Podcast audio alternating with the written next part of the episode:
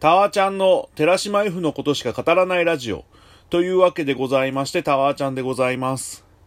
10月24日に読売ランドの日テレランランホールというところで開催されましたエリボンフェス2020というイベントにですね、寺島 F さん出演されまして、えっ、ー、と、先日僕も見に行ったわけでございます。もともとはですね、4月29日に代官山ユニットで開催予定だったんですけど、まあ、緊急事態宣言とかもろもろありまして、延期になりまして、今回その日テレランランホールでの開催となったわけでございまして、それでですね、すでにその寺島由布さんが出演者として発表された段階では、もう相当枚数チケットがはけてる状態だったんですけど、まあ、無事チケットを手に入れましていくことができたわけでございます。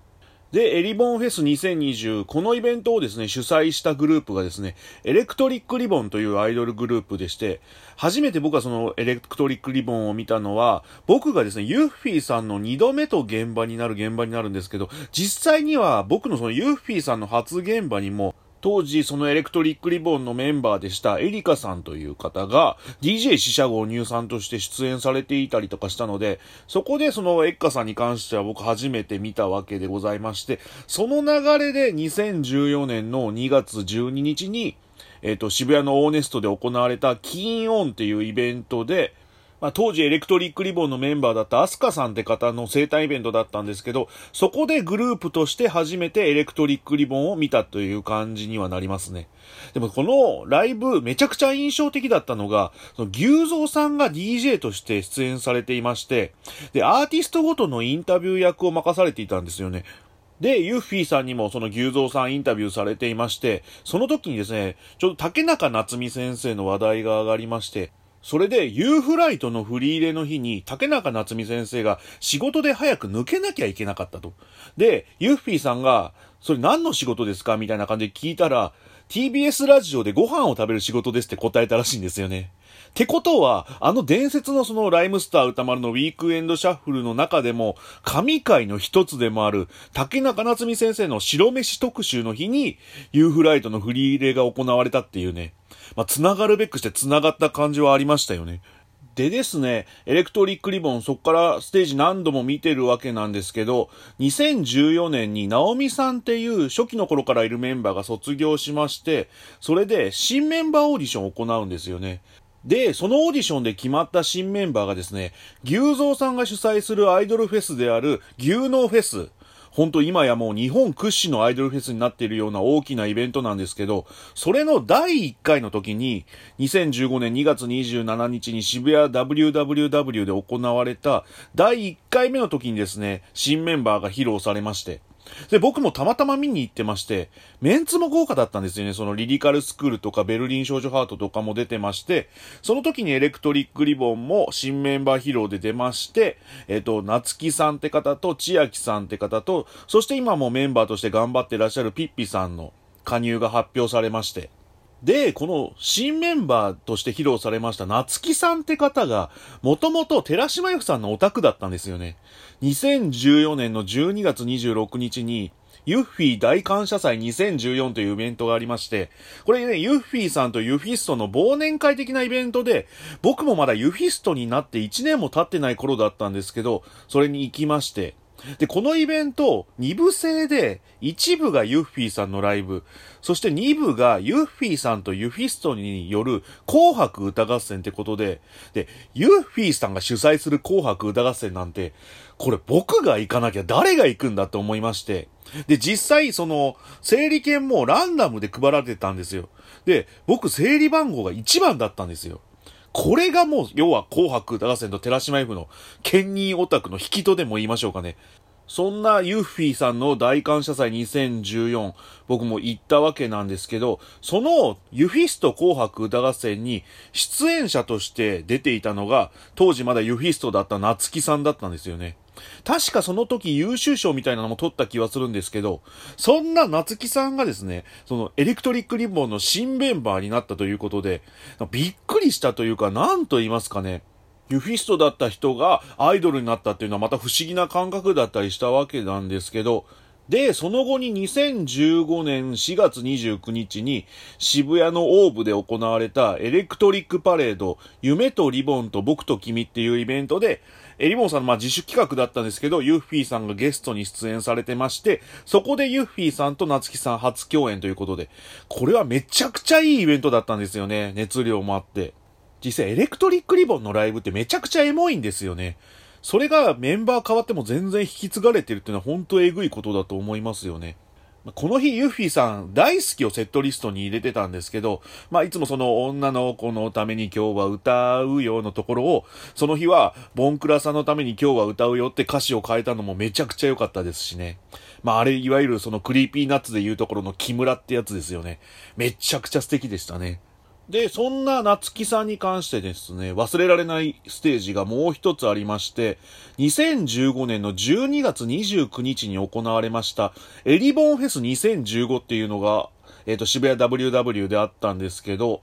この日が、いわゆる、その、エリボンフェス2015っていうのが昼間にあって、夜にエリボンのワンマンがあるっていう流れだったんですよ。で、そのエレクトリックリボンのワンマンなんですけど、あんまりちょっとチケットの履き方が良くないみたいな感じでして、で、まあいろんなエリボン関係者とかの方が宣伝とかめちゃくちゃされてて、それこそ牛蔵さんも当日に DJ で参加されたりとか、あとオキテポルシェさんも告知されたりとか、めちゃくちゃ色々と試行錯誤されてる感じとかはツイッター上でも見受けられたんですよね。で、そんな中で、そのエリボンフェス2015に、シークレットゲストが出るっていう噂が立ちまして、で、それが寺島由布さんなんじゃないかっていう噂がありまして、それで僕も気になって、そのエリボンフェス2015行ったんですよ。そしたらユッフィーさん本当にそのシークレットゲストで出演されまして、それで夏木さんがフェイバリットソングだっていう好きがこぼれるっていう曲と、夏木さんと一緒にエリボンのその波音チューニングって曲を一緒に歌って、その2曲を歌ってステージから去っていって、一瞬だったんですけど、本当に忘れられないようなステージを繰り広げてまして、それでですね、夜のワンマンの時に、その寺島 F さんが出演された経緯みたいなことを夏木さんがお話しされてまして、それが、要はその動員に苦労されてる感じを、ユッフィーさんもそのツイッター上で見てまして、ユッフィーさんから何か私に手伝えることがありませんかって名乗ってくれたらしいんですよ。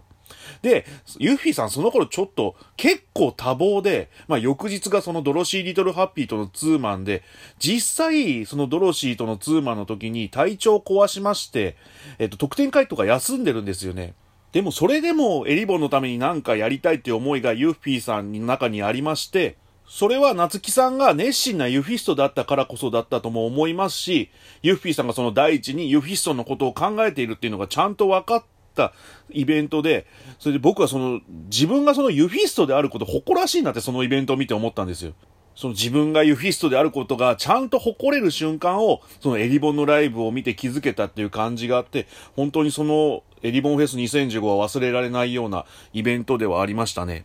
まあ、そんな夏木さんもその後はエリボンを卒業しまして、あと中心メンバーでしたエッカさんとかも卒業して、徐々に僕もその見る機会が減ってきまして、でもそのグループとしてはメンバーチェンジを繰り返しながら継続してまして、個性的なメンバーをどんどん入れてる感じはあったんですけど、特にその、現リーダーである室井優さんに関しては、深夜ラジオ好きということで、まあ深夜ラジオというよりも、お笑い全般が好きなんですかね。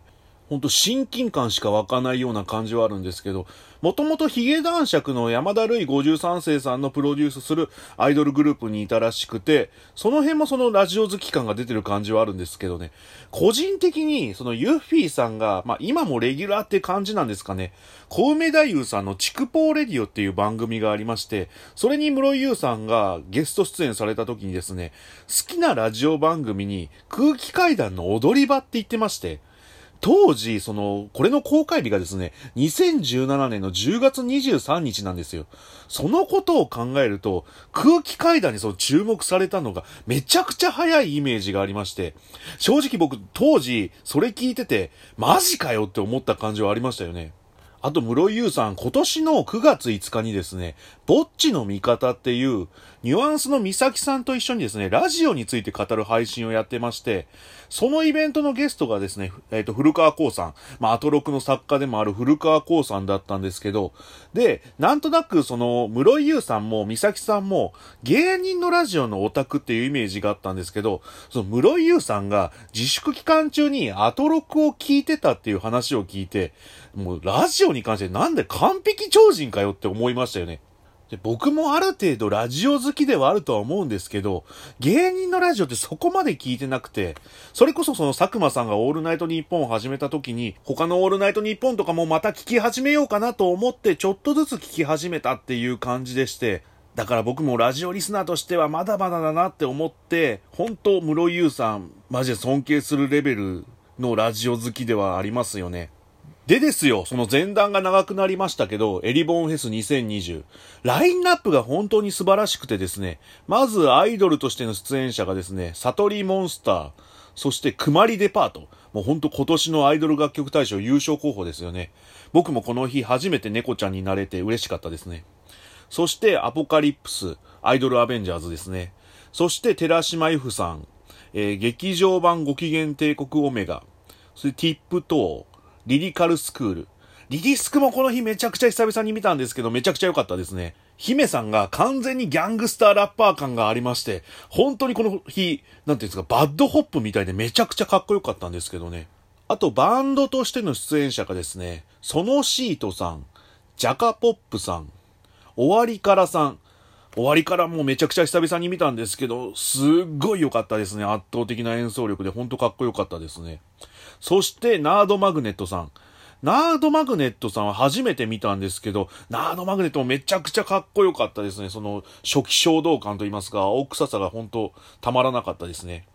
で、ベッドインさん。ベッドインさんに関してはライブが8ヶ月ぶりっておっしゃられてたんですけど、これ完全にユーフィーさんのツーマン以来だったんですかね。相変わらずその完成度の高い MC でめちゃくちゃお見事だったんですけど、そんな、その、アイドルとバンドを両方しっかり見れるっていうのは本当にこのご時世少ないじゃないですか。だからめちゃくちゃありがたかったんですけど、さらにですね、やっぱお笑い好きの室井優さんがリーダーを務めるグループらしさと言いますかね、お笑い芸人がしっかりラインナップされてまして、出演者がですね、空気階段さん。まあ、先ほども話題に挙げましたね。で、岡野陽一さん。元巨匠ですね。で、ネルソンズ。トンツカタン。そしてジョイマンさんというね、もう本当お笑いライブとしても普通にセンスのいい豪華なラインナップっていう感じではあるんですけど、特に空気階段さんなんて復活した時のその爆笑オンエアバトルで541キロバトル取ったマジガチのネタを、勝負ネタを持ってきてましたからね。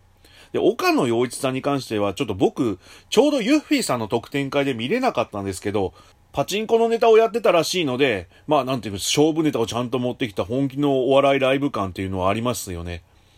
特にですね、そのネルソンズに関しては、僕その NSC 時代の元同期なんですよ。で、そのユーフィーさんと元同期が共演するのって今までなくて、なんていうんですか、めちゃくちゃモヤモヤした思いにはなったんですけど、でも個人的に、この現場を外したら一生後悔するなって思ったんですよ。で、このエリボンフェス、チケットの発売日がですね、ちょうど僕仕事中だったんですけど、その一緒に働いてる人に頼んで、ね、僕は今からちょっと大事な用事があるので、今から絶対に話しかけないでくださいって頼んで、それで部屋にこもって、チケット発売の10分前からスタンバって、で、パスワードとか、その事前に入れて、チケット発売の21時には、それを押せるような状態を作って、無事ゲットできたということで。でもそのマジで5分くらいで完売したんですよ、チケット。だからマジでほっとした感じはあったんですけど、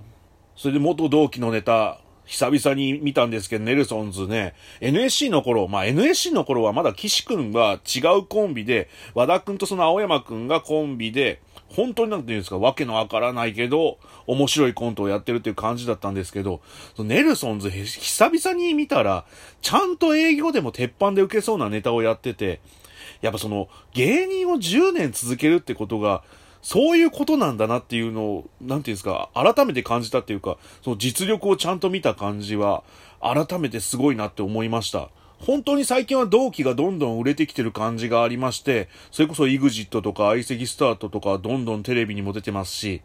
で、大宅は M1 準決勝まで残ってますしね。で、スパイクはザ・ W で決勝進出したりとかして、本当に頑張ってほしいですよね。本当元同期にはどんどん売れてほしいなとは思いますね。で、寺島由布さんの話に戻しますと、この日がですね、エレクトリックリボン新メンバーとユッフィーさんが初共演ということだったんですけど、新メンバーの一人である藤代萌さんっていう方がですね、夏木さん、先ほどまで話しました夏木さんと同様、もともと寺島由布さんのオタクだったらしくて、で、僕はそこまで認知してはいない方なんですけど、でも結構古くからのオタクだったらしくて、ユッフィーさんもちっちゃい頃から知ってるんですよってもう常々言ってる感じでして、で、リボンフェス、そのエレクトリックリボンがオープニングアクトでスタートするんですけど、そのステージをユッフィーさんも見てまして、そこで藤代萌さんのアイドルとしての初めてのステージをユッフィーさん見るわけなんですけど、もうツイッター上で、可愛い髪の艶がすごいってもう興奮を隠せない感じで呟いてまして、まあ、ユッフィーさんにとっても相当嬉しいイベントだったんだなっていうのが理解できたと言いますか。で、この日のユーフィーさんのライブも本当に素晴らしかったんですけど、そのユーフィーさんのそのライブのセットリストの中にユーフライトが入ってたんですよ。で、こういうイベントでユーフライトを歌うときって、必ず誰かの飛躍を願う瞬間だったりするんですけど、それがもう完全に藤代萌さんに向けられてまして、で、ラストのハッシュタグを、その関係者席で見てた藤代萌さんに向けて送った瞬間は、もうほんと類戦結界、号泣面でしたよね。めちゃくちゃ良かったですね。なんかそれまでのユーフライトを送る瞬間って、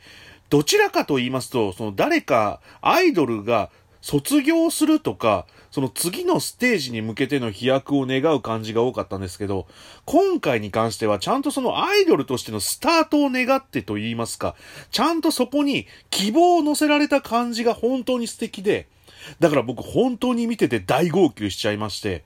改めて本当にその寺島 F は素晴らしいアイドルだなって思いましたよね。本当忘れられないユーフライト体験の一つになった感じはありましたね。で、その日の特典会にもその藤代萌さんちゃんと参加してまして、ユッフィーさんと藤代萌さんの邂逅を親のように見守るユフィストたちがいて、本当にいい光景だったなって思いますよね。そして最後そのエレクトリックリボンのライブもめちゃくちゃ久々に見たんですけど、僕が見てた頃の楽曲も、その新しい曲もごちゃ混ぜにやってたんですけど、全編通してエモくなれる感じは、本当に素晴らしいなって思いましたよね。その新曲の、フォーリン・ローリン・ラブ、鬼瓦さんの提供曲なんですけど、YouTube で見た時よりもやっぱライブの方が良さがめちゃくちゃあってね、またそのユッフィーさんとの共演の数とかも増やしてほしいなって、心から思いましたね、エレクトリックリボンさん。そんなエリボンフェス2020、本当ユッフィーさんにとっても、エリボンさんにとっても、その僕もその元同期のネタを久々に見れたっていう点でも、本当忘れられない現場になったなとは思いました。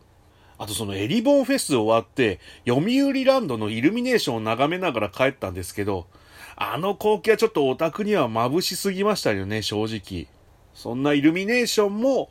10月24日忘れられない一日になったなとは思いましたね。